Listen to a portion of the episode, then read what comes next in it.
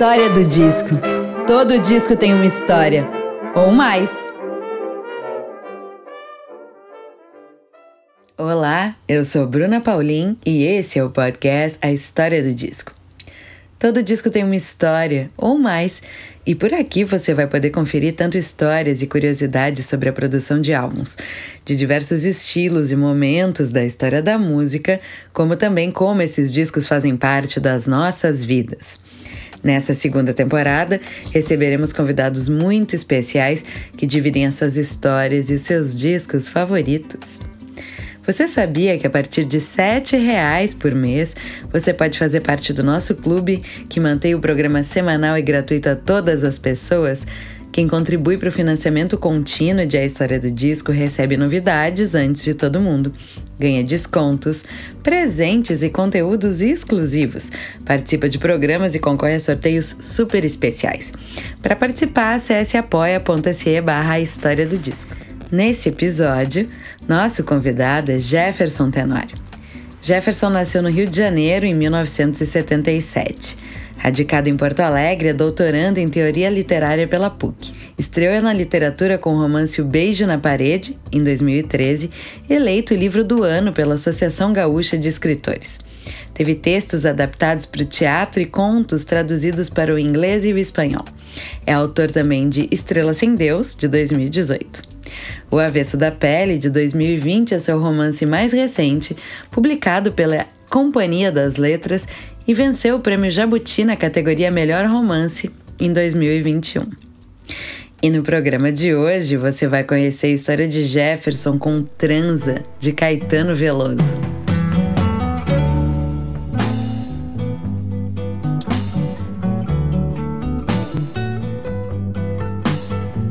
Sete faixas trazendo uma saudade do Brasil, misturadas com a vivência de um exílio não tão melancólico como antes, resultam em uma das mais importantes obras de Caetano Veloso. Transa, da gíria transa, que não é somente sinônimo de sexo, mas também de transação, acordo, trama, pacto, barganha, ajuste, comércio. Também de usar, curtir, usufruir. Eu transo discos Caetano transa cinema e transa cantar. Transa, uma resposta a uma proposta de compor uma canção elogiando a rodovia transamazônica. Lançado em território brasileiro em janeiro de 1972, Transa foi gravado no ano anterior no Chapels Recording Studios, em Londres, depois de voltar de uma breve temporada no Brasil, onde retornara pela primeira vez depois de seu exílio em 69 para a missa comemorativa aos 40 anos de casamento dos seus pais. Nesse mês de volta ao país, recebeu a tal proposta que recusou mas lá estava a ideia do nome. Nessa volta, mais animado que nos anos anteriores que viveu na Inglaterra, Caetano chamou Jardim Macalé, Tuti Moreno, Moacir Albuquerque e Áureo de Souza, que gravaram as músicas quase como um show ao vivo, em quatro sessões, contando com participações de Gal Costa e Angela Rorô. Segundo Caetano, foi transa que me deu coragem de fazer os trabalhos com a outra banda da terra. Tem tem a Nine of Ten, a minha melhor música em inglês. É histórica. É a primeira vez que uma música brasileira toca alguns compassos do reggae, uma vinheta no começo e no fim. Muito antes de John Lennon, Mick Jagger ou até de Paul McCartney. Eu e o Pericles, Pericles Cavalcante descobrimos o reggae em Portobello Road e me encantou logo. Bob Marley and the Wailers foi a melhor coisa dos anos 70. Gosto do disco todo. Como gravação, a melhor é Triste Bahia. Tem Mora na Filosofia, que é um grande samba, uma grande letra, e o Monsueto é um gênio. Me orgulho imensamente desse som que a gente tirou em grupo. A arte da capa, assinada por Álvaro Guimarães e Aldo Luiz, recebeu o título de Disco Objeto. Em formato threefold, triplo, a capa aberta forma uma espécie de prisma triangular exibindo fotos do cantor e entregando uma outra interpretação. Transa é um dos desdobramentos mais refinados da evolução tropicalista na nossa música. As referências a outras obras, a mistura de estilos e linguagens, o ancestral com o estrangeiro deglutido em consolo de uma saudade do Brasil, uma saudade da Bahia. E com vocês, a história do disco de Jefferson Tenório. Jefferson Tenório, bem-vindo à história do disco. Obrigado, Bruna, obrigado pelo convite. Chiquérrima que eu tô hoje, gente. Chiquérrima. Jefferson, Vamos primeiro te agradecer por tu ter aceitado o convite, estou super feliz. Uh, primeiro, a gente começa aqui no programa sempre com um aquecimento, uhum. que é sobre memórias musicais. Antes de a gente falar de disco, de projetos, enfim, memórias musicais. Uma lembrança antiga de música fazendo sentido de um jeito diferente que não a cortina sonora da tua casa, não a trilha da festa, as coisas que talvez irmão, mãe, pai ouviam, mas algo que tu te conectou. Não necessariamente um artista que só tu te conectou, mas algo que talvez veio deles, mas que fez mais sentido para ti que não só essa cortina sonora da vida. Uhum. Ou um momento epifânico com música, um momento especial. Não precisa ser de infância, pode ser de outro momento, mas uhum. normalmente a, a turma traz umas, essas memórias uhum. mais antigas, assim. Mas enfim, memórias musicais de Jefferson Tenório. Pô, então, obrigado pelo convite. É, acho que eu comecei a ter uma memória musical ali pelos meus 12, 13 anos de idade, assim. E eu acho muito curioso, assim, também é, como eu fui professor também é, em escolas públicas e trabalhei com essa faixa etária, assim, de 12, 13 anos, é muito curioso quando as crianças começam a escutar música porque querem escutar uma música. Né? Independência né? musical. É, indep exatamente, independência musical, né? E a minha independência musical, ela, ela começa com a Marisa Monte, assim. É, me lembro de um dia, eu morava no Rio de Janeiro, né? No Meyer. Quem é do Meyer? Não Bobeyer. e, e aí eu, eu, estudava em Copacabana. Então era, a gente morava antes em Copacabana, daí reveso da vida, a gente teve que se mudar para o Meia, mas eu continuei estudando em Copacabana. Aquela escola que é na beira da praia, assim? É, aquela mesma escola, Cícero Pena, uhum. né, que, que, uhum. hoje, se eu não me engano, é, um, é uma casa geriátrica. Né. E aí eu fazia essa viagem, né, eu pegava o ônibus do, do Meyer e tal. E claro, na época não tinha como comprar o, o Walkman e tal, enfim, mas eu escutava no rádio, né, quando eu chegava em casa e tal. E aquela música Bem, bem Que Se Quis, né, uhum. da, da Marisa Monte, foi uma música assim que, de algum modo, é, me fez começar a ter essa independência musical, né? Comecei a escolher o que eu queria escutar. Porque na minha casa a gente escutava muito samba em função da minha mãe, né? É, samba enredo. Mas eu me lembro de ela colocar também é, Nem Mato Grosso, colocava algumas músicas da década de. rock da década de 60, assim, alguma coisa. Mas o que predominava mesmo era o samba, né? E aí quando eu escutei a Marisa Monte, assim, no rádio, eu pensei, nossa, que música é essa, né? E fiquei cantando aquela música, é, ficava ressoando na minha cabeça. E eu me lembro direitinho que nessa viagem que eu fazia do Meyer até Copacabana, era a música que ficava ressoando. E foi quando eu me peguei reflexivo, né, olhando para a janela, né, vendo a, a, paisagem, né, e pensando sobre a vida. E foi, talvez tenha sido essa música que tenha despertado, digamos assim, esse lado mais é, subjetivo e essa relação mais íntima com a música, né. Ai, que demais. Bom, primeiro começando com Marisa, que já arrasou de uma maneira, e depois essa música tocou demais, né, Jefferson? Tocou, tocou, tocou. na novela, é, é. foi muito sucesso, então assim, acho que todo mundo naquele momento foi impactado é, é. de alguma maneira, né? Mas é, é bonito ter esse, é. esse, primeiro, esse primeiro momento de independência musical com isso, assim, né? É. Lindo demais. O que, que vem primeiro? A música ou os livros, a literatura? Difícil, né? Mas eu acho que isso tem a ver com uma questão cultural, né? No Brasil, a nossa educação sentimental ela se dá pela música, né? Ela, não se dá pelos livros, que é diferente, por exemplo, de uma educação na Europa, né? Em que as pessoas, pelo menos em alguns países, as pessoas já nascem com um livro na mão, praticamente, né? Ou seja, a quantidade de livros, né? Que o ritmo de leitura é diferente do nosso, né?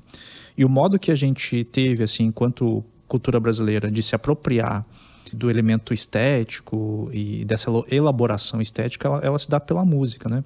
E também a nossa educação sentimental, né? Não é à toa que as músicas de sofrência né, têm feito tanto sucesso, né? Porque dizem mais né, é, para as pessoas, justamente por essa herança que a gente tem de ser educado pela música. Né? E eu também fui educado pela música. Né? Na, na nossa casa não tinha muitos livros, né? mas eu lembro da minha mãe falando sobre o que era bom a gente ouvir, embora ela não ouvisse. Então ela dizia: ah, vocês têm que escutar Beethoven, você tem que escutar música clássica. Uhum. E falava que era importante, mas ela não escutava. Né? mas ela dizia que era importante. Eu vou ver Alcione, vocês escutem Beethoven. era, mais, era Zeca Pagodinho direto, Bezerra da Silva Sim. e tal, mas é. E aí fui, a gente ficava com aquela coisa assim, orbitando, né? Bom, a gente sabe que tem que chegar lá, que tem que escutar o Beethoven e tal. Então, num primeiro momento, a música ela se apresenta como é, esse, esse modo né, de, de, de você se sensibilizar e também de ter um letramento estético. Né? Então, é, na verdade, eu começo é, a escrever em função da música, né? Eu começo a escrever por, por causa do rap. Né? Pois eu queria saber sobre magma rap. pois é, é, Aqui a gente faz pesquisa, Aqui gente. a gente faz pesquisa. é, é, mas é isso, então acho que a música ela vem primeiro, né? E, e, e, depois ela acaba se encontrando, digamos assim, com a literatura, de modo que nos meus livros aparecem né, as referências musicais, né? Então... Também quero falar sobre isso, mas eu queria saber um pouquinho sobre essa história. Que história é essa de Magma Rap? Tinha um grupo de rap, é isso? É, foi um acidente na minha vida. Foi um acidente. A pessoa começou na Marisa Monte, porém, é, em algum momento, o rap passou por lá.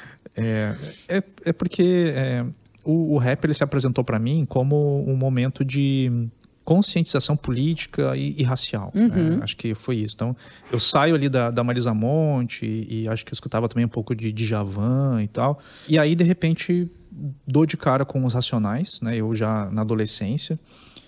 E, e aí eu tinha dois amigos né, que queriam montar um, um, grupo de rap e tal. E, ah, vamos fazer? Eu ah, vamos. Não era muito a minha, assim, porque eu não... Eu sou muito tímido, né? Então, pra, eu não me via num palco cantando e tal. E aí montamos o grupo. E o Magma, é, o nome, né? Foi porque a gente estava numa aula de geografia, muito chata a aula de geografia e tal. E o professor falando sobre magma e tal. A gente não estava nem aí, nem sabia direito do que, que ele estava falando. E aí a gente fez uma letra ali, eu e esses dois amigos, né? E, e ali, a partir daquele momento, a gente começou a, a, Eu comecei a fazer as letras e eles cantavam, né? Em algum momento eu também comecei a cantar e tal. Mas a questão é que nós fizemos três apresentações, né? E foi suficiente para eu entender que não era minha, assim, né? E acho que a cultura brasileira também agradece, né? por não ter continuado nesse, nesse ramo, assim.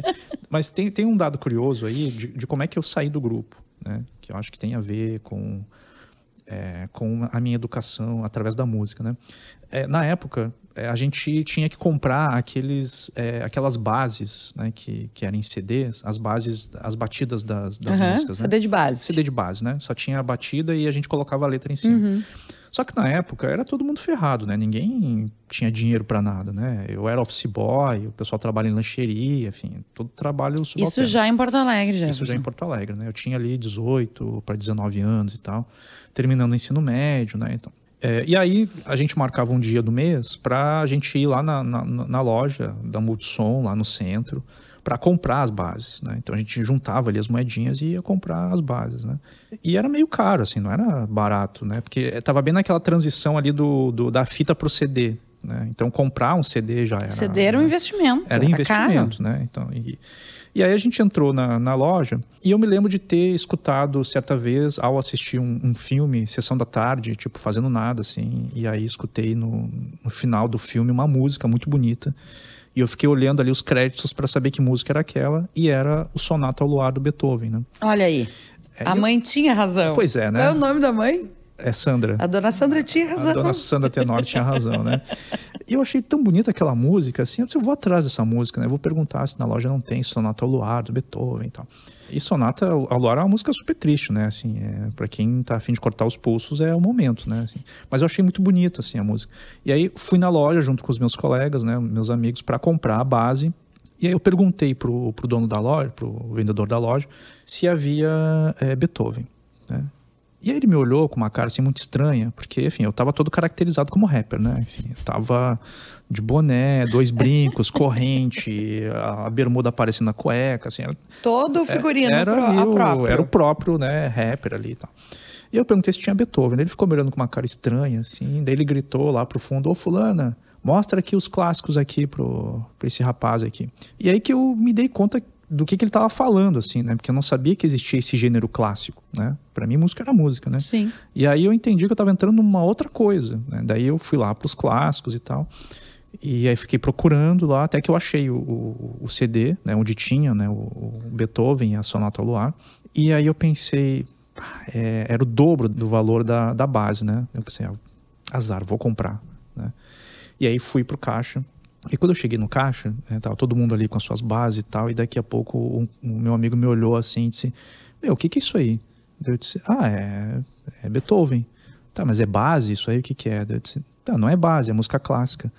Dele, meu, que porra é isso aí, cara? A gente precisa é, fazer rap. Isso aí não, não, não tem nada a ver com a gente, cara. Eu comecei a discutir com ele porque eu dizia: ah, o dinheiro é meu e eu gasto como eu quero. Né? Eu disse, ah, o dinheiro é nosso. Aí começou toda uma discussão ali. Bom, enfim, comprei o, o, o Beethoven, né? E a gente chegou ali na, na bem na esquina democrática. Uhum. Ali, e aí eles falaram assim para mim, cara, você tem que decidir. Ou você fica com essa, com essa coisa aí, ou você entra com a gente no. Porque eles, eles já estavam no movimento de, de se profissionalizar. Né? Uhum. Né? E era bem um momento crucial, assim, né? E aí eu disse para ele, cara, desculpa, mas eu não vou conseguir acompanhar vocês, né? Eu quero fazer outra coisa. E aí ele me olhou assim, tá, então fica com esse teu Beethoven aí. E aí foi cada um para um lado, assim, né? É, mas depois a gente se reencontrou e, esse, e, hoje ele é um grande amigo, ele é inclusive padrinho do meu filho, né? Mas foi. O Beethoven essa, não, o... não estragou a amizade. Não, não, não, não, Mas pelo menos me tirou do caminho que não era o meu. Ai, gente, que maravilha essa história. Quando tu chega em Porto Alegre, quanto tempo tu mora aqui? Eu cheguei em 92 aqui né? E cheguei aos 12, 13, 13 anos de idade, cheguei aqui. E aí foi uma peregrinação aqui pelo, pelos bairros de Porto Alegre, escola também. Foi um ano e meio bem tenso, assim, nesse sentido, né? Sim. Sim, porque eu, uh, eu fiquei surpreso, mas por que, que a pessoa sai do Rio de Janeiro para vir para Porto Alegre? é, mas Porto Alegre é uma cidade é, que me ajudou a escrever, num certo sentido, assim, né? É, porque é uma cidade que Primeiro que é, é, eu acho, né, difícil fazer amizade com as pessoas, né? Uhum. É, hoje, claro, hoje eu sou uma pessoa mais é, relacionada, assim, fui professor, então eu conheço muita gente, é, tenho leitores, né? Então, Sim. hoje a relação é diferente, né? Mas se você é, é um forasteiro, não conhece ninguém, eu tenho a impressão uhum. de que há um certo é, distanciamento, assim, né, das pessoas. Ainda mais em comparação com o Rio, onde as pessoas ficam claro. amigas em cinco minutos. Sim, assim, cinco minutos é, vai lá na minha casa, assim. uhum. assim. É, claro que a pessoa não quer que você vá, mas... Mas rola essa conversa. mas rola essa menos. conversa aí de, de fazer e tal. Mas me ajudou a escrever porque justamente eu tive que me tornar uma pessoa mais intimista, é, mais dentro de casa, sair pouco e tal, ter, ter, poucos amigos, né? Então acho que isso me ajudou, no certo sentido, a escrever também. Né? Sim. Tu escreve ouvindo música? Escrevo. Bastante. Não te desconcentra, porque tem gente que me diz assim, não consigo, ou só música instrumental, ou não consigo escrever ouvindo música. Tu vai de boa. Tem algum estilo específico que vai, vai pro Beethoven? Ou ouve outras coisas? Não, já, eu, eu, gosto mais de Chopin, assim, pra, pra... Mas, assim, é no momento da criação, né? uhum. né? não no momento de reescrever. Sim. No momento da criação, que eu tô criando os personagens, estou criando uma cena, é, é, a primeira vez que eu estou fazendo a criação, aí é fundamental que eu escute música. Uhum. E tem que ser instrumental, né? Não dá para ser com letra, porque daí eu fico viajando na letra, né? Raramente eu escuto com, com letras, mas geralmente é música instrumental e trilhas de filme. As trilhas do filme do Almodóvar é, aquelas cenas trágicas, assim, eu gosto muito, assim, uhum. de... Quando eu quero uma coisa, assim, também mais contemplativa, eu pego o Philip Glass, né? Então, eu vou é, escutando essas músicas instrumentais de acordo com a cena que eu estou construindo. É quase como se fosse uma, uma cena de cinema, assim, né? uhum. né? É, essa é o, o, objetivo que eu tenho, assim, né? De escutar música e, e criar o, o, personagem. E elas acabam entrando meio que como personagens nessas histórias também, né? Queria que tu falasse um pouquinho, assim, como é que tu insere uhum. a música nas tuas obras. Não só como uma inspiração ou uma orientação de clima e de ambiente, mas uhum. no reflexo das obras mesmo, assim, né? Como é que elas surgem? É, então, é, há, há, dois momentos, né? Há, há, esse momento da criação, né? uhum. né? E aí sim eu escuto só músicas instrumentais, né? E há o momento das referências musicais que aparecem no livro, que geralmente são é, referências de músicos brasileiros, né? É, por exemplo, o Jardim Macalé, é, o Itamar Assunção, o Chico César, né? São essas referências assim que estão na minha é, nas minhas preferências, né? Uhum. E, que de certo, e que de certo modo dialogam também com aquilo que eu estou escrevendo, né? Então essas referências, principalmente no Avesso da Pele, elas são mais evidentes. Já nos outros livros isso não é evidente, assim. uhum. assim. Talvez a pessoa tenha que fazer um trabalho assim mais subterrâneo, assim, para conseguir achar é, algumas referências, né? No Avesso da Pele tá dito ali, né? Jardim Macalé, tá ali o Itamar Assunção, né? Enfim, mas geralmente é para que essas referências tenham a ver com a história e com o que está sendo contado ali, né? uhum. né? Mas tu chega assim em algum momento ouvindo alguma coisa ou um artista, ou uma música específica, eu preciso usar isso aqui? Sim. Chega a rolar isso, assim? Rola, rola. Foi o que aconteceu com a Sahariene, do Chico César. É uma música lindíssima. E a primeira vez que eu escutei essa música, Sahariene, eu fiquei assim, eu quero conhecer a Sahariene, assim, né? Que essa pessoa é, essa mulher é incrível, né? E aí tem um, um verso dessa, dessa música que eu acho que diz mais ou menos assim, é... O amor morre, mas a arte não. É, acho que é mais. Eu até pensei em botar como epígrafe do, do, do livro, mas Sim. depois eu acabei optando pelo Hamlet, né?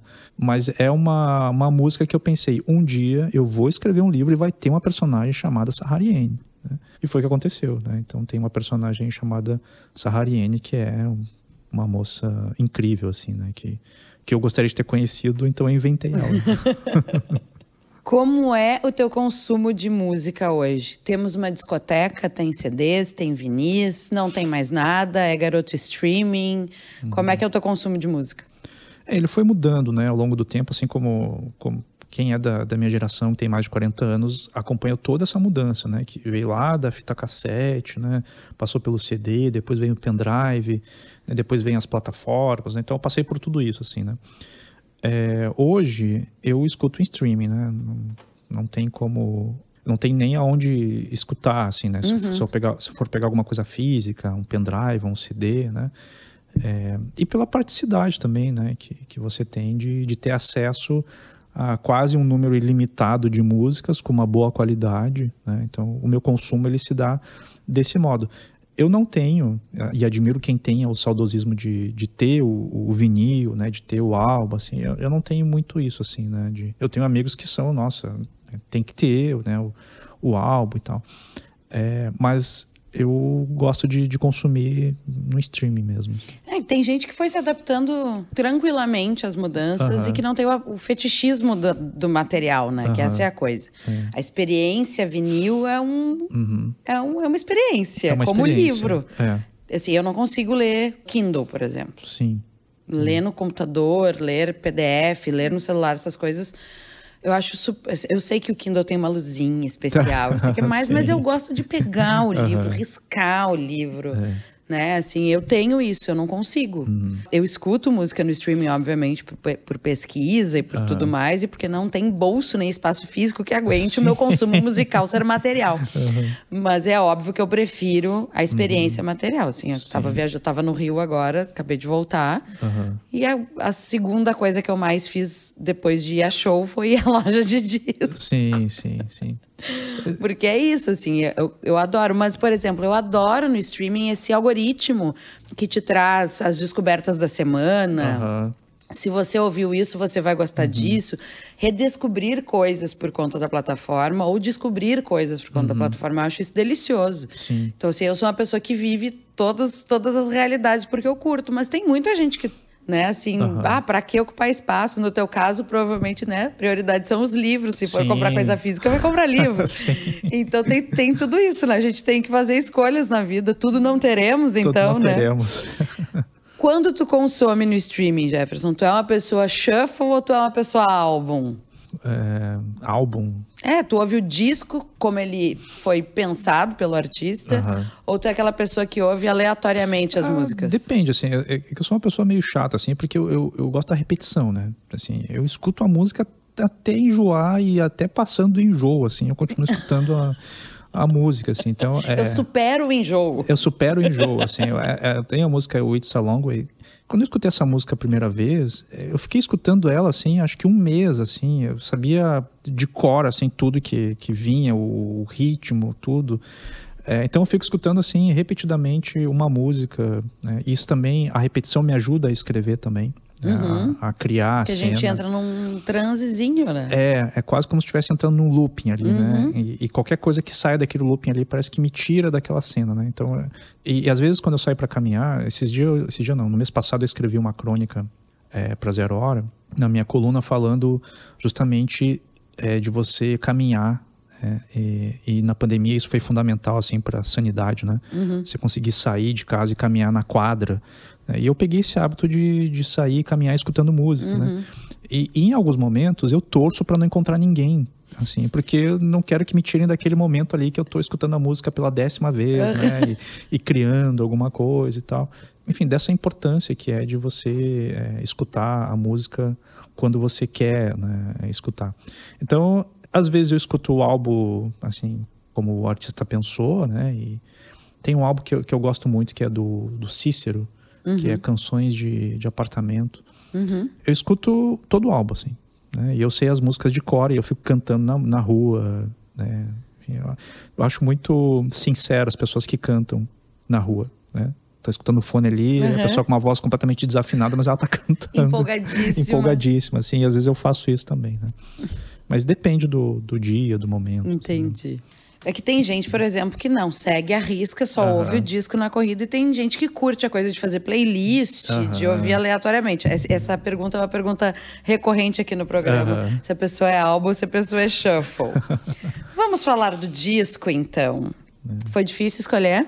Foi, foi difícil, assim, porque é, não sabia muito bem como era a dinâmica, né, do, do, do programa, uhum. assim, se a gente ia falar especificamente do, do álbum. Mas daí, como eu, eu comecei a, a, escrever um romance novo, né, e lá pelas tantas, o, o personagem, ele tá no carro é, com duas pessoas e, e, alguém decide colocar o transa é, no... E aí ele começa a, a descrever né, algumas músicas, porque na verdade ele não conhecia Sim. Naquele momento, só que ele fingiu que conhecia. Né? Boa. Para não passar vergonha ali com, com aquele pessoal que estava ali e tal.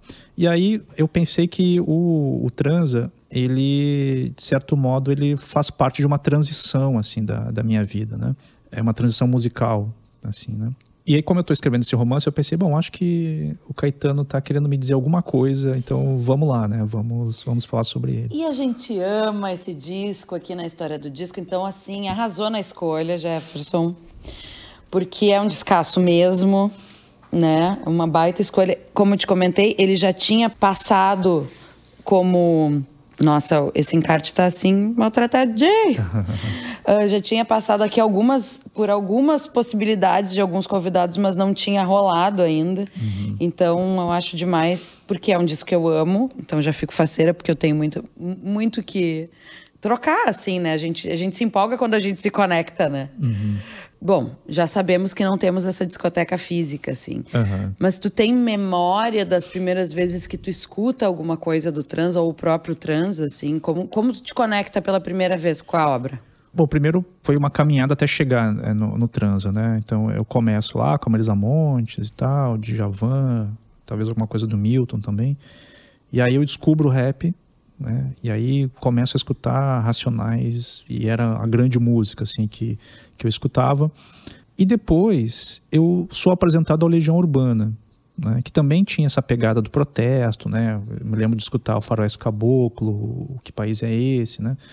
E aí eu estava procurando alguma coisa, assim, eu não sabia que estava procurando, mas eu estava procurando alguma coisa que que desse esse, esse outro salto, assim, né? Ou seja, essa transição entre essa música de protesto e uma música, sei lá, popular brasileira, porque eu já meio que estava namorando assim, bossa nova, Tom Jobim, já tinha escutado alguma, alguma coisa do Chico. E eu tinha ali por volta do que dos 20 anos, 20 e poucos anos, já entrando nos anos 2000, né? E se eu não me engano, a Rede Globo ela acabou é, é, passando de novo Anos Rebeldes. Uhum. Né? Em algum momento ela passou os anos rebeldes. E quando passou pela primeira vez eu era muito pequeno e eu não, não me dei conta assim da abertura e tal. E aí, eu, quando eu vi de novo, é, a abertura era Alegria, Alegria do Caetano. Sim. Né? E aí, puta merda, que música, cara. E aí eu fui atrás do Caetano, porque até então, no início dos anos 2000, eu ouvia falar no Caetano, mas não, nunca tinha ouvido, assim. Daí comecei a ir atrás, né? É, a internet ainda estava meio capenga, assim, mas já dava para fazer. Já dava, já dava para botar o telefone para discar meia-noite, baixar um disco inteiro, uma madrugada. É. e achar aquilo o máximo. E achar o máximo aquilo e tal. E aí eu vou ter acesso ao, ao Transa, primeiro uh, na rádio, eu não me lembro qual era a rádio é, que, que, eu, que, eu escuto, que eu escuto. Eu não sei se era a Rádio Cultura. Ou FM Cultura é, ou Ipanema. Eu acho que era FM Cultura que eles Nessa tinham... época, para tu ouvir Caetano? É, eu acho que sim, tinha um, um, programa que eles falavam sobre, especificamente sobre artistas e tal. Uhum. E eu me lembro de escutar uma música e alguém falar né, do, do transa. Né, uhum. Né, e, e, aí toca a música It's a Long Way. E aí eu vou atrás né, de, de CDs. Eu acho que eu, a primeira vez que eu vou escutar é em CD. Né? Ah, então tu chegou a ter isso che fisicamente. É, na verdade, não era meu, era emprestado, né? É, eu me lembro que alguém me emprestou o CD, eu me lembro que a caixinha estava até quebrada, alguma pra coisa variar. assim. É, para variar, né? E, e, aí eu escuto o, o, CD, eu tinha aquele. O, uh, como é que se chama? Discman. Uhum. Né? É, e aí, eu, com o dinheiro que eu tinha de trabalhando como office boy, eu juntei um dinheirinho, comprei aquele Discman e aí consegui escutar o transa. E aí foi esse momento de, de transição porque esse disco ele é um ele é um álbum é, que ele não é ele é muito de ele, ele, parece uma coisa de improviso assim né? Ele não é algo ele não é clichê né? ele faz uma colagem de vários ritmos ali dentro eu achei aquilo incrível assim né? porque eu venho também de uma tradição de matriz africana né enfim eu frequento e frequentei os terreiros né de umbanda de candomblé e o transa, ele também traz essa pegada, né? uhum. né? Quando você vai escutar o Triste Bahia, né? principalmente aquele final que ele vai acelerando, que para mim aquilo é uma roda assim de, de umbanda, de candomblé, que está sendo tocada ali. E eu vi uma entrevista também do, do Caetano falando, né? que o, o, disco foi produzido pelo, pelo Jardim Macalé, é, que eles tinham essa pegada assim mesmo, assim, de eles entrarem quase num transe ali, quando eles estavam é, tocando né, aquelas músicas ali. Então, houve uma identificação muito rápida assim, com o que eu estava buscando, né, que era essa mistura, essa geleia geral, né, que, que já vinha lá antes com a Tropicália, mas o que acontece no transa não é mais a Tropicália. Não. E também não é a, a Bossa Nova, não é aquela MPB que estava se apresentando. É, enfim, é, é, eu, eu chamo de um corpo estranho, né, naquele contexto ali da década de 70. É uma música feita em inglês, né, várias músicas em, em, inglês, o que também causou alguma crítica em certo momento, né, de algumas pessoas, enfim, criticarem a, a, música em inglês e, enfim, ter essa coisa mais de valorização da cultura brasileira, né, Sim. né, então... É, mas para mim foi foi tarde, foi tardiamente, né, que eu acabei descobrindo ali por 2001 ou 2002, né, que eu, que eu descubro o transa. Mas aí eu acho que é esse momento de, de, transição. E o próprio nome né, do, do, do, álbum, né, essa transa, né, essa transição, algo que está se modificando, essa metamorfose que, que é essa, essas músicas vão se apresentando. E aí, de fato, eu entro justamente nesse tipo de música que não é a música previsível, Uhum. Né? E é isso que o álbum nos apresenta, né? Eles apresentam é, esse inusitado, né? essa, essa junção do que a gente chama de alta cultura, né? é o que se, é, se convencionou como alta cultura. Então, você vê ali ecos de um rock, sei lá, londrino, alguma coisa meio Beatles, mas não é também. E de repente ele tá lá falando do Dorival Caymmi. Sim. Né? Eu até ia, eu até ia mexer contigo porque tem um pouco de rap nesse disco. Tem um tem pouco sample. De... tem sample também. em, em It's a Long Way tem trechos de Saudade, meu bem, saudade, do Zé do Norte. Uhum. Água com Areia, Jair Amorim e Jacobina. Consolação, Baden e Vinícius. E Lagoa do Abaeté, de Dorival Caymmi. Uhum. Exatamente, né? Então isso me conquistou, assim, de maneira arrebatadora, assim, já no, no, no, primeiro momento. Ah, e é, é, tem uma coisa muito bacana de... É, é totalmente isso que tu tá falando dessa cruza, né? É um momento em que o inglês não podia não estar presente porque eles estavam gravando em outro lugar, eles estavam vivendo Exatamente, outra é. realidade é. cultural, né? Então isso naturalmente respingaria. E tem a imensa, absurda e dolorosa saudade do Caetano do Brasil. Sim. Então, assim, trazer esses resgates de memória, essas sensações de eu, eu gostaria de nesse momento estar num terreiro, eu gostaria de nesse uhum. momento estar ouvindo essas coisas, essa saudade da Bahia, não é a saudade uhum. do Brasil, é a saudade da Bahia, né? Uhum. Isso está muito claro. Não tem como não, não teria como não, não aparecer, né? Não gritar no disco, né? Tem tem tem mais eu só. É. Na, nada é mais mais saudade de casa do que cantar essa sim, música, sim. né?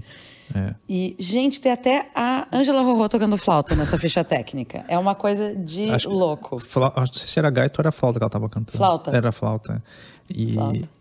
e tem a Gal também que faz uma. Tem Gal fazendo uma participação especial maravilhosa. E tem essa mistura na equipe, né? Assim, foi gravado todo em Londres, mas. E os engenheiros de som são britânicos, provavelmente, uhum. que tem nomes. Uh... O produtor também era britânico. O né? produtor é britânico, a direção musical é do Jardes, né? E ele uhum. toca guitarra. E aí tem o, o Tuti Moreno, o Auro Souza tocando guitarra baixo, uhum. tem a Gal, tem a Rorô, tem a Rorô. que é uma maravilha. que tem uma história muito engraçada que ela, que ela, que ela esqueceu de pegar o, o cachê dela. É. Ela bebeu esse cachê ela não lembra. que, é que o cachê chegou por correio, tipo, foi um envelope lá. Sim, um cheque. É, esqueceu, tipo, e aí alguém pegou o cachê dela. Gente do céu. E, então tem, tem essa mistura natural, assim, ai, uhum. gente, claro, né? Sempre, sempre, haters gonna hate, que nem a gente fala, né? Sempre tem alguém para uhum. criticar e para reclamar. Sim. Mas não teria como não ter essa mistura. Era o, era o retrato daquele momento, né? É, eu acho que também o grau de sofisticação que eles chegaram ali é, é um grau, assim, que eu acho que é único, assim, dentro da, pelo menos do que se produziu ali na década de 70, ali, início da década de 70 até a década de 80, me parece que ele é o álbum assim mais sofisticado nesse sentido, assim, né, de, de você conseguir fazer esse projeto que começa lá, lá, na Tropicália, que é essa geleia geral, eu acho que eles conseguem é, fazer isso muito bem, com uma grande qualidade. Né? Imagina, você pega a literatura barroca do Gregório de Matos, né? E daqui a pouco você mistura ali no, no, no, Triste Bahia, com guitarra, com baixo. Então é um, é um casamento assim que, que eu gosto muito de, de experienciar né? e também de, de produzir. Né? Uhum. Né? É, é, isso que eu faço com a minha literatura também. Né? Eu pego lá o, o, o Dostoiévski, que a princípio não tem nada a ver com questão racial, e boto os dois para conversar e ver o que acontece. Né? Então ele pega o Gregório lá do, do, do século XV, é, século XVII, e aí traz né, para a década de 70. Isso é Sim, é maravilhoso. Né? É demais. E é, é, é, eu, eu acho também que é uma, é, uma, é uma das obras mais ah, e tem um outro aspecto potentes. também que é, que é importante, que é, é a primeira vez que se ouve reggae, né? Cantado por um, por um artista brasileiro. Exatamente. Então ele, ele, traz o reggae... Que também era uma coisa que estava despertando no Reino Unido. Exatamente, estava é, despertando. Ele, ele via as, os, os, jamaicanos ali, né? No, nos bairros onde ele caminhava tocando e tal. É, né? porque eles eram todos vizinhos, porque eles moravam todos perto da Portobello Road, né? Uhum. Moravam em Notting Hill quando Notting Hill não era. Não era ainda. Não era Notting Hill do Hugh Grant. né? Que era um lugar totalmente de imigrantes, uhum. né? Muito pobre, muito Sim. violento, uhum. sujo. Uhum. E que era o lugar onde as pessoas conseguiam pagar um aluguel para viver em Londres, né? Então, assim, tinha muitos jamaicanos de segunda geração, né? Ou vindos pequenos uhum. do Caribe para o Reino Unido, ou nascidos no Reino Unido, né, os pais jamaicanos e africanos, os brasileiros, os imigrantes, os paquistaneses, uhum. os indianos, estava todo uhum. mundo ali. Sim. E o reggae está recém chegando em espaços massivos nesse momento uhum, no Reino Unido, né? Sim. Até então era uma música do gueto, é. né? Que começa a se popularizar por conta de subculturas juvenis uhum. e desse encontro uhum. dessa galera branca uhum. britânica com a galera negra dessas primeiras ou segundas gerações Sim. de jamaicanos. Sim. Então isso é muito legal, é a verdade. Eu acho que é a primeira vez que a gente ouve reggae é. num disco brasileiro. E para eles é novidade, para todo mundo naquele momento é. era uma descoberta, é. né? Não, e a sacada deles entenderem que o, o quão é importante aquele, aquele movimento musical. Sim. E, e não, a gente, olha, isso aí é importante, aí vamos Vamos dar um jeito de. Acho que aparece em duas músicas mais explicitamente, né? O, o... Uh, Nine of Ten é. Nine of Ten é, é, é, que, mais é que ele fala, inclusive, é que ele fala, né? né? Mas, e é legal porque ele começa dizendo que ele tá descendo a Portobello Road uh -huh. ouvindo reggae. Ouvindo reggae. E eu fiz essa experiência. Ah, é? Que legal. a que primeira vez que eu fui para Londres, eu fui até lá por outros motivos, óbvio, mas eu botei o fone, ah, botei essa beleza. música e desci até frente ao Electric Cinema, que uh -huh. é o cinema que ele. Que uh -huh. eu acho que é nessa mesmo que ele fala. Sim, que ele, que, é, que ele fala, fala, fala sobre o Electric Cinema. Que ele uhum. também fala das artistas de cinema. E foi muito legal, foi bem emocionante. Ah, não bom, tava né? tocando reggae na rua não naquele momento, só nos meus soninhos. Mas foi bem legal descer e caminhando até a frente do cinema, que tava fechado, não tinha sessão naquele dia. Sim, sim. Ou naquele horário, enfim. Mas foi, foi muito legal ficar pensando que ele fazia aquele trajeto ali, era aquele cinema que ele ia. Sim. Cinema é uma coisa que ele ama, sempre amou. Esses dias eu estava assistindo uma entrevista bem recente do Caetano com o Nelson Mota, agora por conta do disco novo. Uhum. E ele fala: Ah, eu não sei lidar bem com dinheiro, não, não nunca administrei dinheiro. Uhum. O máximo que eu administrei dinheiro na minha vida era quando eu era adolescente, que a minha mãe me dava dinheiro para eu ir ao cinema. Uhum. E aí, vamos dizer assim, que ela dava 50 reais para ele, 50 dinheiros, e que a entrada custava 10. Uhum. Ele ia ao cinema uma vez por semana. Então, ele conseguia, com o dinheiro que a mãe dava, ou sei lá, não, não era isso. Tinha uma coisa, uma lógica do troco. Uhum. Mas, em, em, resumo, é, o que ela dava, dava para ele assistir cinco sessões. Ele pagava quatro ingressos e com o troco ele juntava mais um. Uhum. E que foi o máximo de dinheiro que ele administrou na vida dele, porque era a única coisa pelo qual ele queria ter dinheiro para ir ao cinema, né? Sim. Sempre foi uma coisa importante. Uhum. E tá aí o cinema e junto, tá aí o cinema né? junto, é. Então isso é muito, é muito legal. Ao mesmo tempo é um disco. Essa música eu acho que é a mais animadinha, assim, né? Todas têm uma coisa muito melancólica dessa saudade, dessa dor imensa, é, né? Tem. E é, ele é muito falando dele, né? Eu acho esse disco genial porque é um eu coletivo, né? Então, embora ele esteja falando dele ali, ele está falando também eh, justamente desse sentimento do exílio, né? E, e de tudo que estava acontecendo no Brasil, né? Então, Sim. E dessa própria vida diaspórica que ele estava assistindo em torno dele, é, né? Todas é. essas pessoas, mesmo essa galera que já era uma segunda geração de jamaicanos que nasceu uhum. no Reino Unido, eles não eram considerados não britânicos. Eram considerados, é, é, né? Tem isso muito forte, muito latente, né? Eu não sou de lá. Uhum. Eu também não sou daqui. Sim. Né? É. Qual é o meu lugar? Uhum. Para onde eu realmente pertenço, uhum. né? Tanto é que eles, eles, não chegaram a se apresentar lá, né? Assim, acho que eles, eles produziram lá, mas o show eles fizeram é, aqui no Brasil. Se eu não me engano, tem uma história assim do produtor que achou que, enfim, ia ter os grandes artistas brasileiros lá em, em Londres, e aí no fim eles acabaram produzindo lá, mas todo o show foi feito. Ah, e Caetano deprimidíssimo, né? Sim, sim. Não, nem tinha como. Como é que vai se apresentar, gente? É. Eu acho que rolou bem pouca coisa, assim. O que mais rolava era muita jam dentro de casa e portas ah, abertas, né? Sim. Acho que foi a Lucinha, foi a Lucinha Turnbull que já participou do programa aqui contando que na época que ela morou na Inglaterra, eles estavam todos lá, mas não, ela não conhecia. Uhum. Ela tocou com eles todos depois de volta no Brasil, né? Uhum, sim. Tocou no cinema transcendental com o Caetano, fez mais de um disco do Gil, uhum. mas lá ela não conhecia. E depois contando para eles, ai, ah, naquela época que você estava lá, eu também estava. Mas por que que tu não foi lá em casa? Todos os brasileiros iam, né? Era uma embaixada do Brasil. Ela, ai, vergonha e tal, não me sentia à vontade. Uh, e era isso, né? Rolava muita música, muita jazz é, mas essa coisa de se apresentar realmente não era uma coisa assim muito é. frequente, né?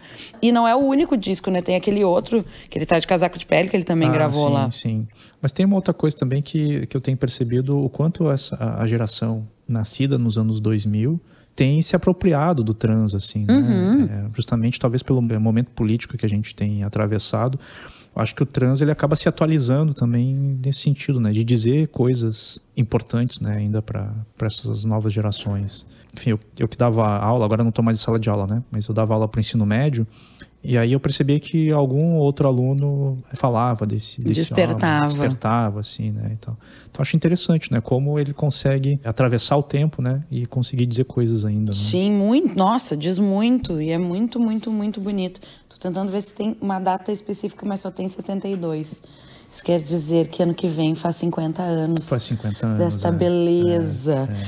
Faixas preferidas, Jefferson, tu consegue elencar? Ah, acho que Triste Bahia para mim é, é um, o It's a Long Way é, é, um, é a faixa que, que eu cantei muito e tal, mas quando eu escuto Triste Bahia, eu entro em outra, assim, né? em outra dimensão. E acho que a música também, essa música, ela tem uma, uma repetição, né? Eu já falei isso, né? Mas é, acho que a repetição ela é algo que, que nos ajuda a, a nos colocar nesse lugar, né? Nessa, nessa dimensão de um outro tempo. E ele vai repetindo, né? Tem, tem várias frases aí que são repetidas muitas vezes, né? E tal. E também pelo valor histórico, literário que aparece, ele trazer o Gregório de Matos, né?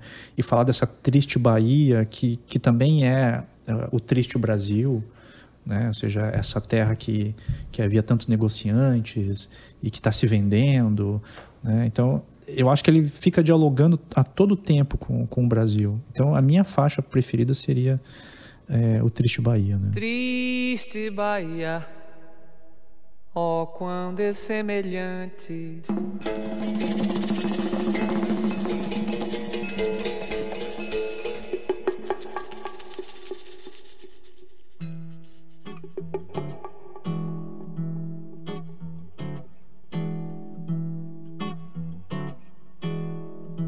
Triste Bahia, ó oh, quão dessemelhante estás estou do nosso antigo estado.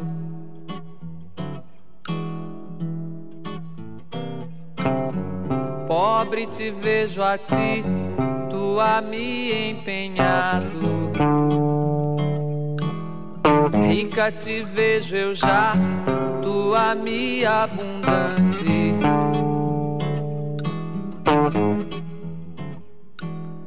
Triste Bahia, ó oh, quão dessemelhante. A ti tocou-te a máquina mercante, que em tua larga barra tem entrado a mim vem me trocando e tem trocado. Tanto negócio e tanto negociante. Tri.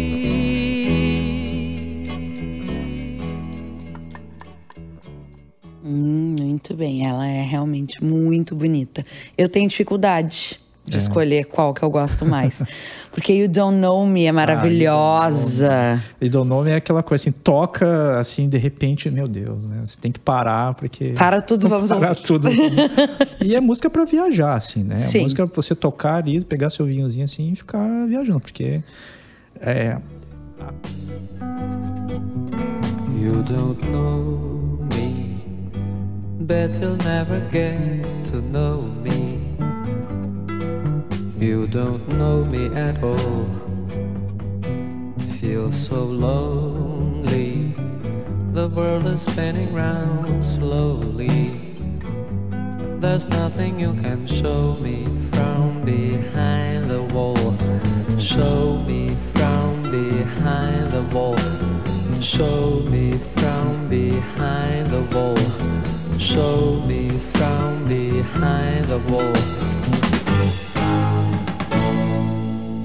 You don't know me, bet you'll never get to know me. You don't know me at all, feel so lonely. The world is spinning round slowly. There's nothing you can show me from behind the wall. Show me from behind the wall. Come on and show a transa também acho que tem isso, assim, né? De, de você entrar num transe. Sim. Né? Escutando essa, essa música, assim, né? É difícil escolher, é mas difícil, ó, é mas difícil. conseguimos elencar, já estou feliz. Bom, recém recebemos a notícia do Jabuti. Meus hum, parabéns, legal. oficialmente, inclusive, pelo avesso da pele. E eu queria que tu falasse um pouquinho sobre projetos atuais, enfim, né? O que que, o que que a partir de agora começa a acontecer? Assim, tu tá escrevendo então um romance, quero saber mais. Uhum. Alguma coisa em relação ao avesso vai ter versões em outros lugares, vai ter uma nova edição, enfim, o que que tu tá produzindo nesse momento, o que que tu pode contar para quem está nos assistindo para de novidades do que está sendo feito agora? Bom, então, o Avesso ganhou, né, agora o Jabuti, foi indicado também para outros prêmios, o Prêmio São Paulo e o, e o Prêmio Oceanos também. Fiquei muito feliz, né, claro, com a, com a repercussão toda e e aí eu, eu tava assim tão curioso, assim, porque eu fui ver quem é que tinha ganhado já esse Jabuti, né? Então, tá, vou ver se tem algum a, a, escritor que eu tenha, que eu gosto e tal. Daí tá lá Clarice Lispector, né, que, que ganhou, Jorge Amado, né, o Rubem Fonseca, pô, todo esse pessoal aí que eu, que eu estudo e leio e tal, ganhou o Jabuti, né, e tal, e de repente eu ganho também o negócio, né. É, isso tem peso, assim. É, mas o livro agora ele vai ser traduzido para o inglês, né? Foi comprado por uma editora em Londres e outra editora é, nos Estados Unidos. Está sendo lançado também no Canadá em língua francesa, na França também. Já foi lançado em Portugal e na Itália. Né? Uhum. Então ele tem tido assim uma boa circulação e uma boa aceitação também Legal. do público. No mês passado eu tive em Portugal, num festival literário. A impressão que eu tinha é que eu estava num sonho né? Você poder andar sem máscara, as pessoas se abraçando, falando. Portugal tá é, bem maravilhoso. Tá, tá maravilha lá. É, e eu fiquei bastante surpreso, assim, também da quantidade de leitores portugueses, né? Que eu, que eu tinha e não sabia também. O livro também já foi vendido para virar filme, né? Foi vendido para uma produtora. Então, acho que ano que vem devem começar as, as filmagens. Vai virar peça de teatro também. De quem? Então, ah, não pode contar não ainda, posso tá? contar ainda, mas. Ah! Mas é uma companhia de teatro de São Paulo que, enfim, estamos conversando aí já há algum tempo. Então é isso, ele está tendo uma, uma boa caminhada assim nesse sentido. E o romance novo deve, deve ficar pronto em 2023. Né? Então já já estou escrevendo desde, desde o ano passado.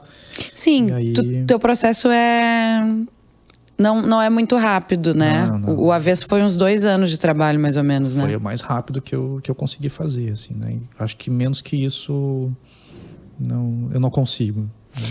Né? Cada um tem um ritmo de, de, de criação, né? Não é. tem jeito, assim, não... Eu super admiro quem consiga fazer um livro por ano, assim, né? E tenho amigos e escritores muito bons que conseguem fazer isso, né? Escrever. É que também eu não fazia só isso da vida, é. né? Aí, aí isso facilita aí fica difícil, um pouco, né? né? Fica difícil, né? Mas agora, como eu tenho um pouco mais de tempo, né? Agora eu, eu só estou escrevendo mesmo, né? né? Então acho que eu consigo é, escrever em um ano e meio, dois anos. É, é o que dá para fazer. E esse romance tem transa? Tem transa. O que mais que tu pode contar pra gente é. sobre? Então, ele tem, tem transa e tem a ver com o modo como pessoas negras da periferia vão se apropriando da cultura, né?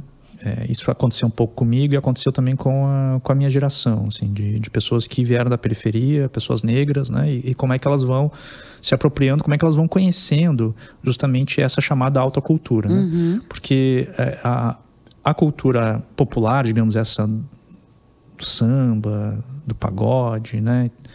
Do próprio sertanejo, né? Isso circula de maneira mais fácil, né? Por algum motivo, né? Agora, essa cultura que é chamada de alta cultura, é, enfim, que se coloca lá numa torre de marfim, né? E, e que diz que você não pode ter acesso a ela, né? É justamente esse, esse, essa trajetória que eu quero marcar, ou seja, como é que um sujeito lá da periferia tem acesso ao Proust, por exemplo, do, do, do Em Busca do Caminho, do Em Busca do Tempo, Tempo perdido, perdido, né? É, como é que ele tem acesso ao Dostoiévski, né? Como é que ele chega no Beethoven, como é que ele chega no Chopin, né? Então, é esse movimento aí que eu, que eu quero colocar. E aí o trans, ele aparece no, num momento muito específico em que esse, esse rapaz, ele tem 22 anos, ele está dentro de um carro com duas é, moças brancas, né? É, e elas colocam né, o transa e começam a fumar um baseado, né? E aí perguntam para ele se ele não conhece, né? Não, não pergunto não. Ele, ele simplesmente diz que ele, que ele já conhece, né? E ele começa a se dar conta de que ele tem uma série de outras coisas que ele não sabia, né? Por questões, enfim, do, de classe, de, de raça, né? É, enfim, daí o, o, livro ele vai tratar justamente disso, né? Da entrada dessas pessoas negras na universidade.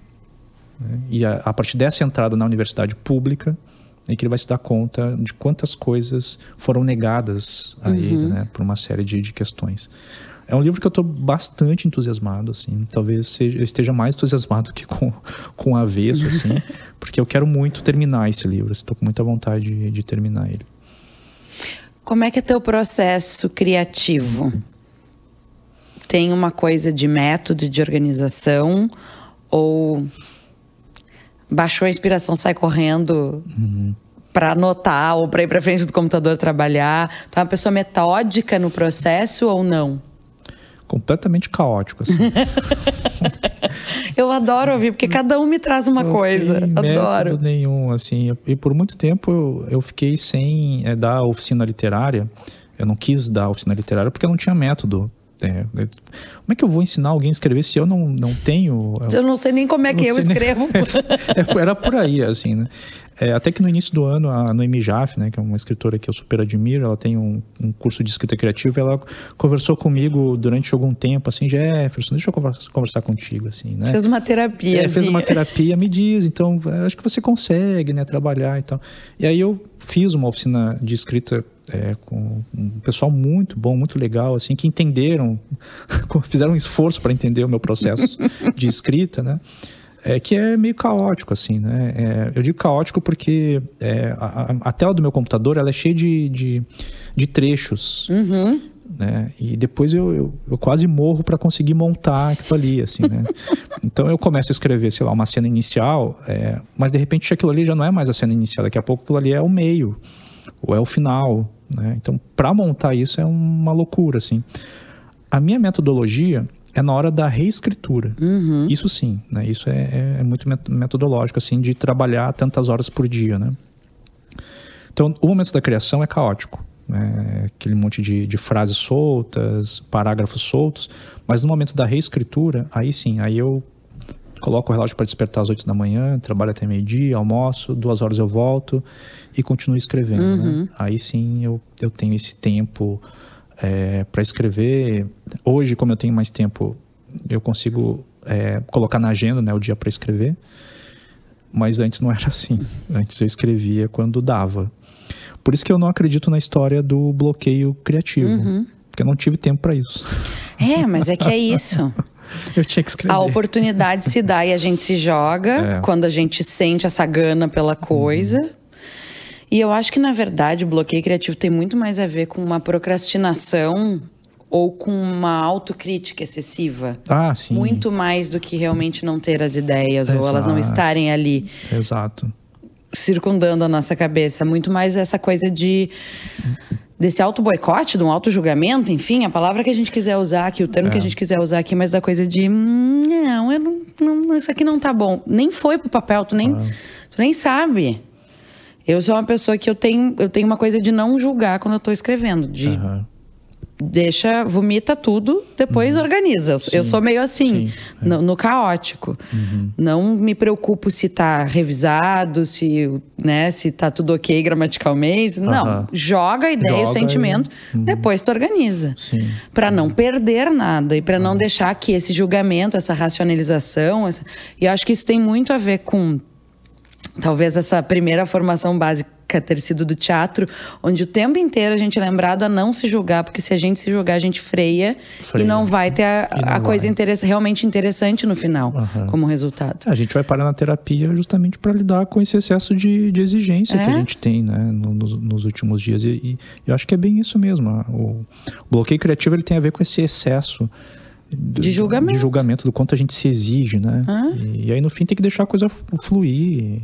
Depois. É melhor produzir e vai fazendo, vai fazendo, uhum. e daqui a pouco escolher o que, que é mais interessante. Exatamente. É. Né? Mexer, trabalhar e debulhar o que é melhor Sim. do que ficar essa coisa. Mas eu vejo muito. Bom, eu, eu fui essa pessoa por muito tempo. Uhum. Então, né, não na escrita, mas por outras, por uhum. outras vias artísticas, né? Sim. Fiquei muito tempo sem atuar, muito tempo sem cantar. Porque ficava me julgando. Sim. Então, acho que o bloqueio criativo é muito mais o julgamento do que, ah, eu não tenho ideias não e inspirações. Ideia, As ideias estão aí, é só você olhar para o lado. não, e, sempre, e, tem sempre o Bowie para dar aquela dica rouba dos outros se tu não tem ideias. é verdade. O problema é que ele era o Bowie, ele roubava uhum. e deixava tudo com a cara dele. Uhum. Mas, né, ele também tem razão. Sim. Ah, quando eu tô sem ideia, eu, eu, eu, sei lá, vou conversar com uma pessoa. É. Assim, cara, a pessoa tem um monte de história ali para te contar, cara. Tem Sim, até porque quem escreve é isso, é só, é só ouvir uma história é boa que já. ouvir as histórias, assim, né? E tu é aquelas pessoas que fica guardando no bolso coisas pro futuro, assim, tipo, esse livro tá rolando agora, essa Aham. história desse garoto de 22 anos que entra na faculdade, mas assim, tem outras que estão lá na gaveta esperando um próximo momento, ou tu te joga nesse processo e não fica querendo guardar coisas do caminho, assim. É, eu me jogo naquilo que me dá tesão, né? Se, se não tiver tesão na escrita, não, não vai, assim, né? Então, eu já, já tentei levar é, livros é, que eu julgava a história super importante e tal, né? Eu queria contar a história de uma família que ficou presa durante dois anos por vontade própria no interior de São Paulo. O nome disso é pandemia, Jefferson. É, deixa eu é. dizer. Boa. É, Era antes da pandemia e, Olha aí. e essa família ficou presa por conta própria dentro de casa durante dois anos. Né? A única pessoa que, que tinha contato com eles era um, um primo distante, que era motoboy, que ia lá de madrugada levar mantimento e tal. Mas eles ficaram dois anos dentro de casa Gente, que loucura. com medo coletivo, enfim, eles foram ameaçados por traficantes e tal. Aí eu queria contar essa história, assim, nossa, que história incrível e tal. Mas aí chegou um momento que fui perdendo a vontade, perdendo a vontade, e essa outra história se apresentou, né? E aí eu fui nessa e essa que, que acabou vingando. Mas tem muitas histórias, assim, que eu, que eu gostaria de contar, é, mas que tem que escolher, né? Não dá, Sim. não dá pra ficar contando várias histórias ao mesmo tempo. Uma hora você tem que escolher uma e se aprofundar nela, né? Igual a tudo na vida. Sim. E já tem um título prévio? Já tem um nome essa história ou ainda não? Eu tenho, eu tenho um pouco medo de dar o título, Uhum. porque geralmente quando eu, eu dou o título, eu fico brigando com ele Entendi. até o fim, né? E no fim é esse título que fica. foi, com todos os romances foi a mesma Foi coisa. Assim, assim. é, eu dei o título meio provisório, assim, no fim foi. Mas o título é De Onde Eles Vêm. Uhum. É uma pergunta, né? Tu sabe que hum, o João Baroni dos Paralomas teve aqui no programa e ele disse uma coisa maravilhosa que é a fina arte de ah, batizar músicas pelos Paralamas do Sucesso, tipo, ska. Sim. Porque era isso, assim, tipo, sempre deixava pra última hora, odiavam, odeiam botar nome nas coisas, e aí chega e aí é qualquer coisa, ou é a primeira coisa que veio lá Aham, atrás, é. que era só provisório. Era só provisório. Mas eu te entendo, mas eu acho que nas- nasce junto. Eu É. tenho essa, essa sensação, assim, que meio que nasce junto. Até dá pra pensar coisas depois, mas Aham. tem. Tem umas coisinhas que não tem como. É, agora acho que te ouvindo é, faz sentido. Eu vou, vou me sentir mais, mais tranquilo quanto a isso. Tô assim. contigo, amigo, tá tudo certo. Não vou brigar tanto assim com o título. Querido, mais alguma coisa que tu queira contar pra gente? Não, acho que foi maravilhosa a nossa conversa. Adorei falar de livros, Caetano, literatura. Ai, que bom. Eu que agradeço muitíssimo tu estar aqui com a gente. Seja sempre muito bem-vindo para falar de outros discos. Vamos falar de Beethoven, vamos, Vamos falar de falar, Beethoven. vamos falar de Racionais. Não teve Racionais ainda Não no teve programa. Racionais. E vamos falar de livro, quando esse livro estiver pronto, vem de novo. Microfones sempre abertos para ti, foi uma alegria estar aqui. Ah, obrigado, Bruna. Muito obrigado e até uma próxima. Ai, até.